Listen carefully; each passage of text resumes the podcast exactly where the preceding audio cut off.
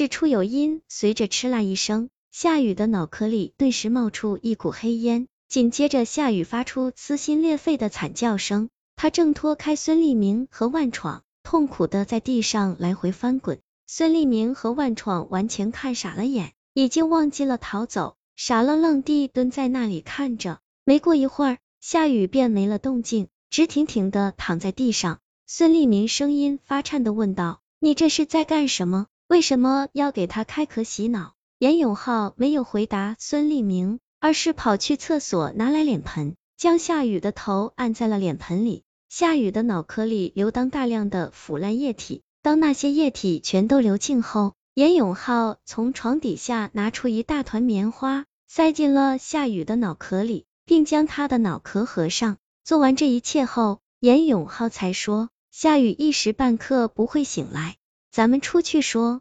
三个人来到楼下，严永浩才将事情的来龙去脉讲了出来。中午，严永浩吃完饭便回到寝室，当他躺在床上玩手机时，突然感觉头顶有一股冷风吹来，他抬起头，就看到那晚出现的鬼，竟不知何时站在了他的床旁。那个鬼的脸上原本缝合好的地方，此时已经完全崩裂开。脸皮松垮的耷拉着，脑壳也朝两边倾斜着，露出里面白花花的脑仁儿。严永浩吓得差点从床上滚下来，想逃走，可是身体却根本无法动弹。正在严永浩不知该如何是好时，那个鬼说：“你一定很想知道我为什么不去别的寝室，偏偏来到这间寝室取夏雨的脑仁儿吧？”严永浩听得整颗心立刻悬吊起来。这确实是他一直都想不明白的问题。那个鬼接着说：“我叫冯涛，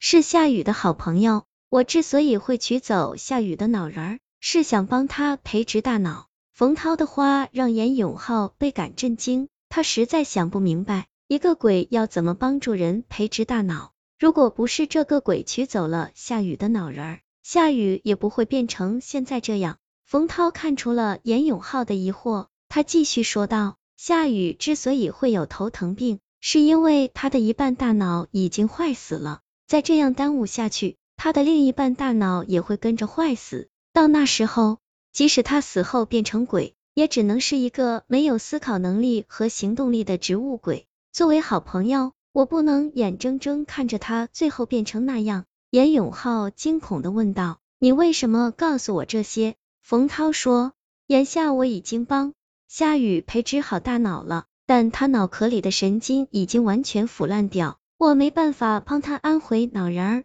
只能求你帮忙把夏雨的脑壳先清洗一下，他会传染严永浩。讲完事情经过后，说道：后来那个叫冯涛的鬼告诉我该怎么清洗夏雨的脑壳，然后我就跑出去找夏雨，还好我在食堂门口找到了他，没有让事情变得更严重。现在咱们该回寝室看看了。说完，严永浩转身走进了宿舍楼。孙立明和万闯完全听傻了，互相对视了一眼，头皮发麻的跟着严永浩走回了寝室。严永浩将夏雨脑壳里的棉花取出来后，看到棉花上还沾了少量的腐烂液体，他将水壶里剩余的半壶水一股脑儿的倒进了夏雨的脑壳里。原本已经没了动静的夏雨。此时突然，嗷的大叫一声，推开严永浩，摇摇晃晃的站了起来，大量的开水从他的脑壳裂缝处流了出来。